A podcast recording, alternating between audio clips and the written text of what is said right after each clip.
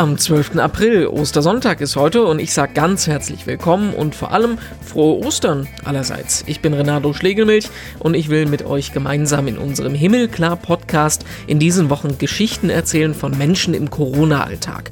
Heute, zum Ostersonntag, ist das Berlins Erzbischof Heiner Koch. Ostern begann eben in der Nacht in der Osternacht, damals, doch jetzt im Jahr 2020. Der erzählt gleich, dass er es nie gedacht hätte, wie schnell sich eine Gesellschaft tatsächlich von heute auf morgen verändern kann, welche positiven Zeichen der Hoffnung er im Moment erlebt und was ihm im Blick auf die Zukunft im Moment so grundsätzlich durch den Kopf geht.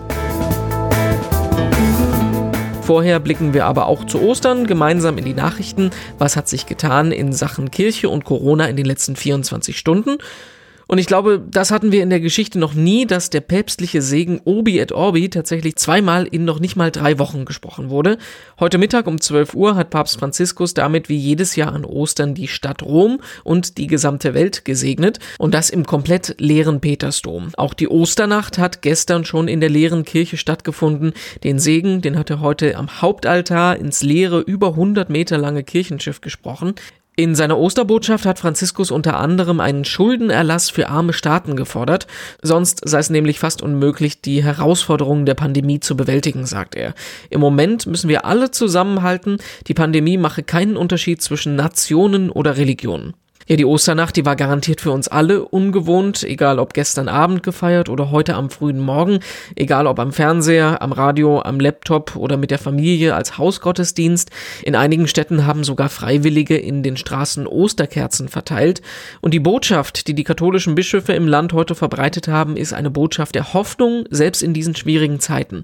Der Vorsitzende der deutschen Bischöfe, Georg Betzing aus Limburg, der hat gesagt, dass Corona sogar zum Glücksfall werden kann, wenn wir auch auch nach der Krise unsere Mitmenschlichkeit nicht vergessen.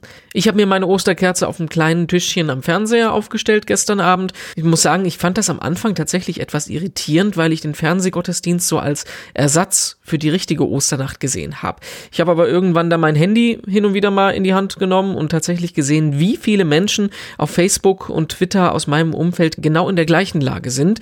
Die haben Fotos von ihren Kerzen, Videos von ihrem Osterfeuer gepostet und da ist mir aufgegangen, dass die digitale Gemeinde in so Zeiten auch was vollkommen ganz Reales ist. Und zum Ostersonntag haben wir heute was ganz Besonderes vorbereitet. Wir werden gleich von Berlins Erzbischof Heiner Koch hören.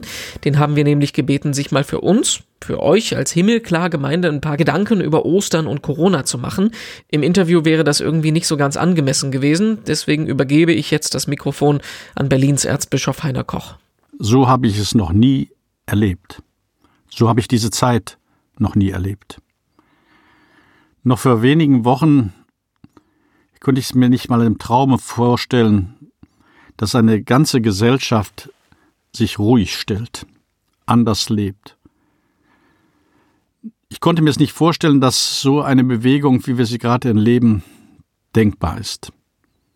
Aber ich habe vieles erlebt, Positives wie Schwieriges.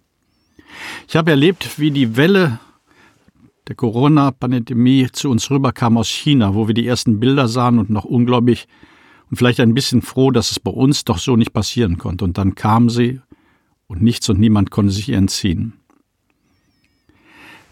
Es ist schon gewaltig, was es an Einschnitten dann gab.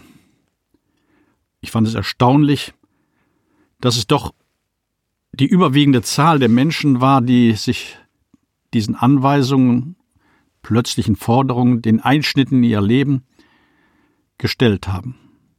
Ich bin hier gerade in Berlin sehr erstaunt, wie friedlich dies vonstatten gegangen ist. Auch wenn ich merke zunehmend, wie viele Menschen darunter leiden und Sorgen haben. Ich denke an die persönlichen Leiden. Es ist für viele schwer, dass sie ihre Enkel nicht mehr sehen. Und andere haben Ängste um ihren Beruf, haben Ängste um ihre wirtschaftliche Zukunft. Und das ist alles berechtigt. Auch wenn wir in einem Land leben, das noch recht wohlhabend ist und wo die Regierung sich sehr um das Wohl der Menschen, auch der Wirtschaft kümmert. Bisher fällt keiner ins Uferlose. Aber die bange Frage bleibt, wo führt das hin? Wie lange dauert es? Wann kommt der nächste Virus?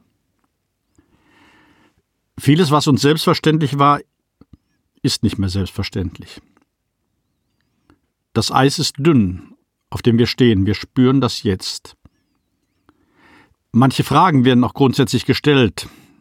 Ich bin erstaunt, wie viele Medien ich derzeit auftrete und wie viele Mails und Briefe ich auch von Nichtchristen bekomme. Nein, diese Krise hat schon einiges ausgelöst, vieles ausgelöst, in Frage gestellt.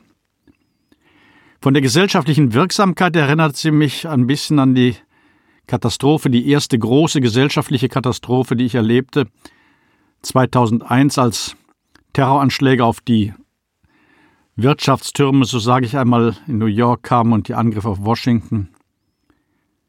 Damals hörte die Spaßgesellschaft auf zu existieren, der 90er Jahre. Vieles, was selbstverständlich war, dieser oft Oberfläche Optimismus, waren wie vom Tisch gewegt. Werden wir auch jetzt solche Änderungen erwarten können? Wird sich vieles verändern?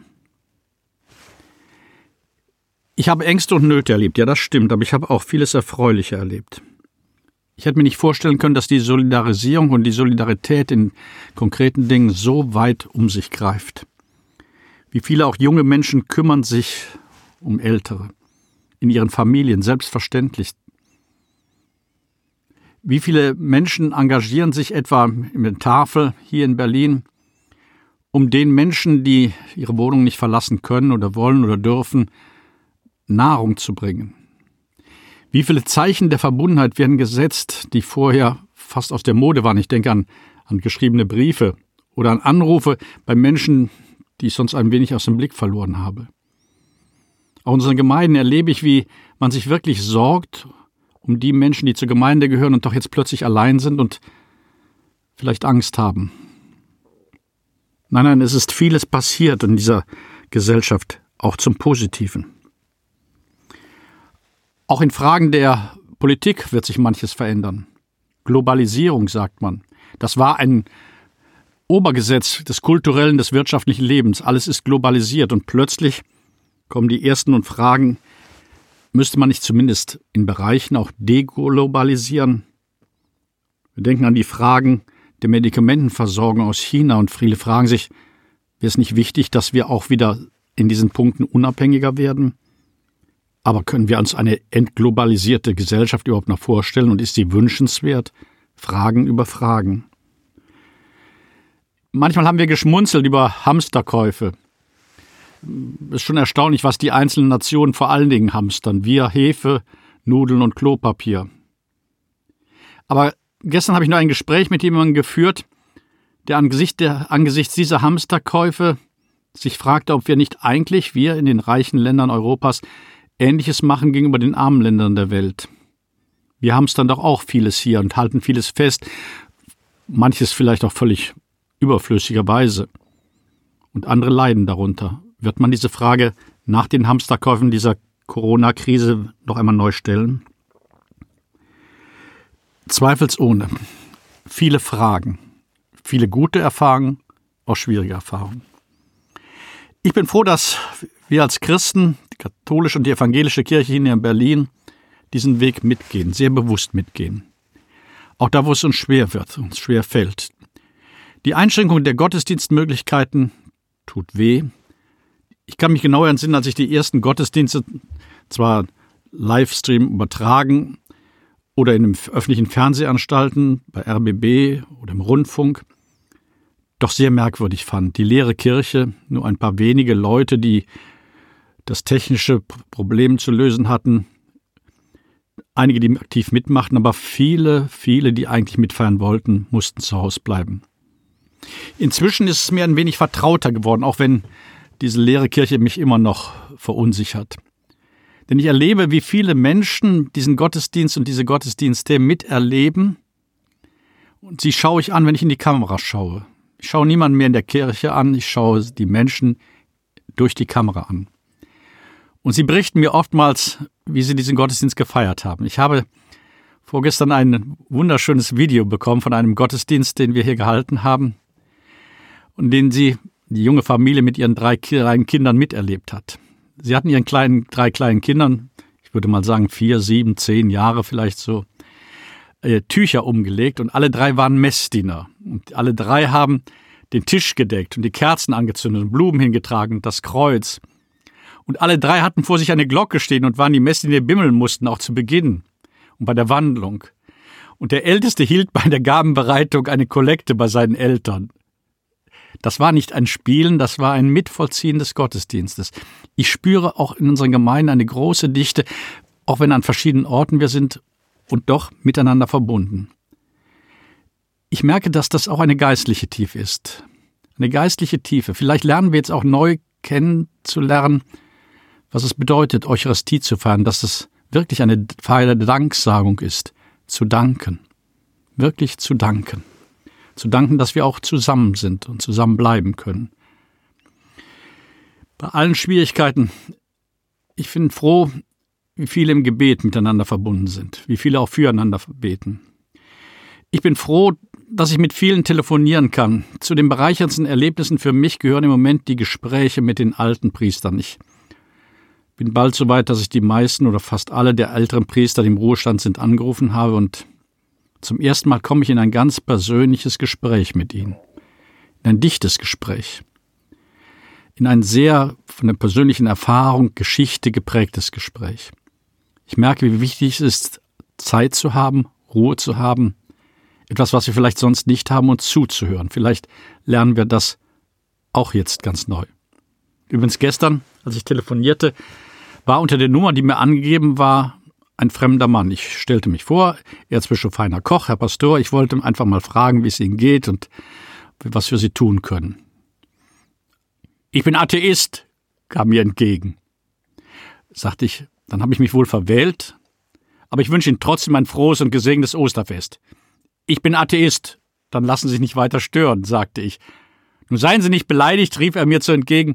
Ich wollte Ihnen so sowas mal sagen. Und plötzlich kamen wir mit diesem schnoddrigen Schnauz-Kommentar in ein ganz tiefes Gespräch über sich. Und ich merkte plötzlich, dass dieser angebliche Atheist doch einen Glauben hatte. Vielleicht nicht meinen, aber immerhin einen Glauben hatte. Man entdeckt auch die Tiefe der Menschen und dass sie manchmal ganz anders sind. Ich denke in diesen Tagen auch an die weit über 100 Erwachsenen, die in dieser Osternacht die Taufe hätten empfangen sollen, zum Teil in kleinen Kreis außerhalb der Kirche auch erfangen werden. Es ist mir schon ein arges daran denken, dass sie nicht diese Festlichkeit ihrer Taufe, Erstkommunion und Firmung in dieser Osternacht erleben werden. Aber ich habe oftmals an sie gedacht, weil ich merkte, dass diese Menschen wissen, was ihnen der Glaube bedeutet, auch der Osterglaube, der für sie nicht selbstverständlich war, zu dem sie sich bekehrt haben. Ein wenig denke ich mir immer, hoffentlich, hoffentlich bedeutet dir der Glaube an Ostern auch so viel wie ihnen. Und wie gut ist es, dass sie jetzt oder später zu uns kommen werden. Auch das gehört für mich zum Ostern, die nicht vollzogenen Taufen in diesem Zeitpunkt. Aber ich bleibe dabei, wir vollziehen diese Punkte mit. Wir vollziehen sie mit unserer Gesellschaft mit aus Solidarität mit der Gesellschaft. Wir gehen als Christen, als katholische Kirche keinen Sonderweg. Wir tragen es auch, was schwer ist. Viele andere müssen viel Schwereres tragen. Wir freuen uns dann auf den ersten gemeinsamen Gottesdienst, den wir einmal wieder feiern werden. Aber jetzt feiern wir auch so Gottesdienst. Es ist keine gottesdienstlose Zeit. Mir ist aufgegangen, dass in dieser Zeit dieses Osterfest des Jahres 2020 vielleicht ein Aspekt Wachruf, der mit Ostern immer zu tun hat, aber der uns vielleicht nur theoretisch nah war. Ich habe oft an die Jünger gedacht, die an Ostern in eine furchtbare Krise gekommen waren.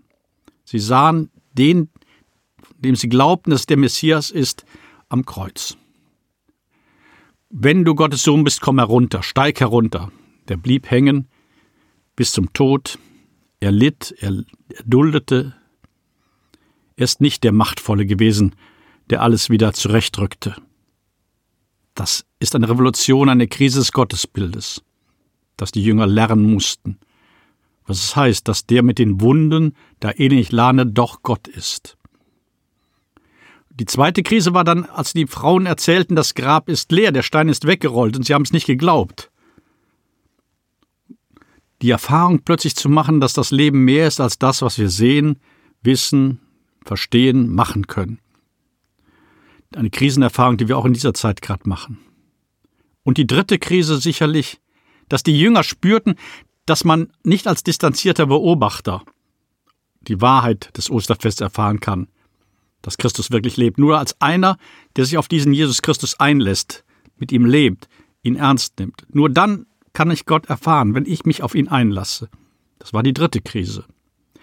Eigentlich denke ich mir, ist gerade vielleicht in diesem Krisenjahr uns bewusst, dass wir diese Krise auch nicht ausweichen können. Dieser Krise unseres Glaubens an Ostern. Der Krise, dass Gott so anders ist, als wir ihn manchmal wünschen und ersehen. Eben nicht der Gott, der machtvoll mit einem Pust die ganze Corona-Krise wegpustet. Dass Gott anders ist und wir ihn oftmals nicht verstehen können, aber er leidet mit und er ist bei uns mitten in dieser Krise. Die Krise, dass viel mehr die Welt ist, das Leben ist, als das, was wir berechnen können. Das merken wir Tag für Tag. Und die Krise schließlich, dass wir uns neu auf den Auferstanden einlassen. Er lebt mit uns und wir leben mit ihm. Das ist unsere christliche Hoffnung, unser christlicher Glaube. Darum geht es.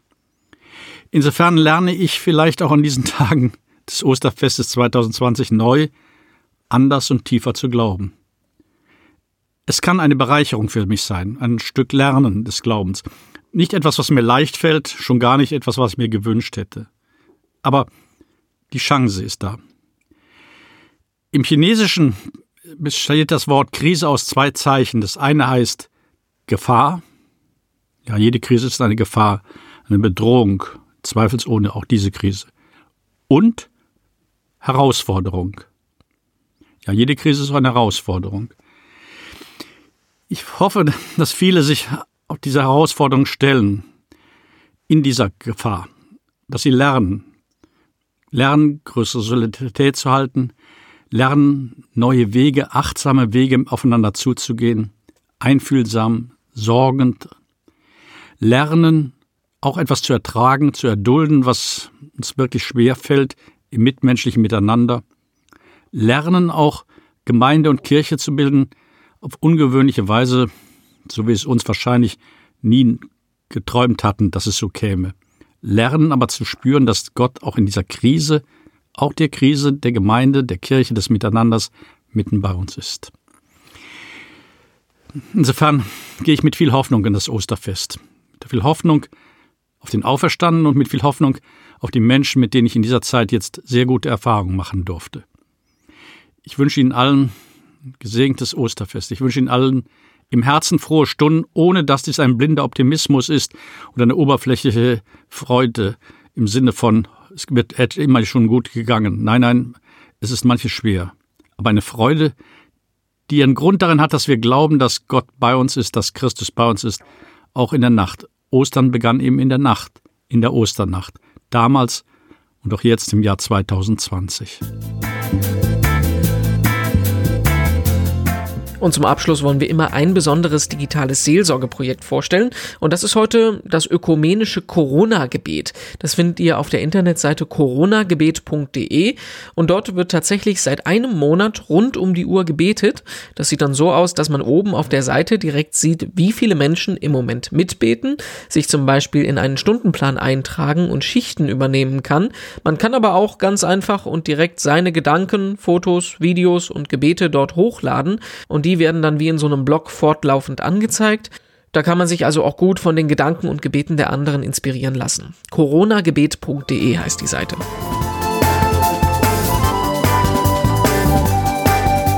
Ja, und morgen, da gehen wir hier im Himmelklar Podcast ins Ruhrgebiet. Zu den Osterfesttagen lassen wir die Bischöfe zu Wort kommen und sprechen dann mit Essensbischof Franz Josef Oberbeck.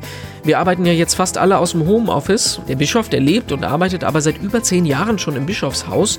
Das ist ja auch so eine Art Homeoffice, ne? Da haben wir ihn mal nach Tipps für die Arbeit zu Hause gefragt. Man muss eine andere Form der Disziplin aufbringen, um sich vorzubereiten auf den Beginn der Arbeit und auch auf das Ende. Das gibt's dann morgen. In der Zwischenzeit findet ihr uns online, überall, wo es Podcasts gibt, auf Spotify Spotify, iTunes, Google Podcast und so weiter. Auf Facebook und Instagram sind wir als Himmelklar Podcast, auf Twitter als Himmelklar-Pod und unsere Homepage, die heißt himmelklar.de. Mit uns kommunizieren könnt ihr über den Hashtag Himmelklar und ich habe euch vorhin ja erzählt, wie ich meine Osternacht verbracht habe. Das würde mich von euch mal genauso interessieren. Wie habt ihr das erlebt in der letzten Nacht? Morgen, da hören wir uns dann wieder. Ich bin Renato Schlegelmilch und ich freue mich schon drauf. Tschüss, bis morgen.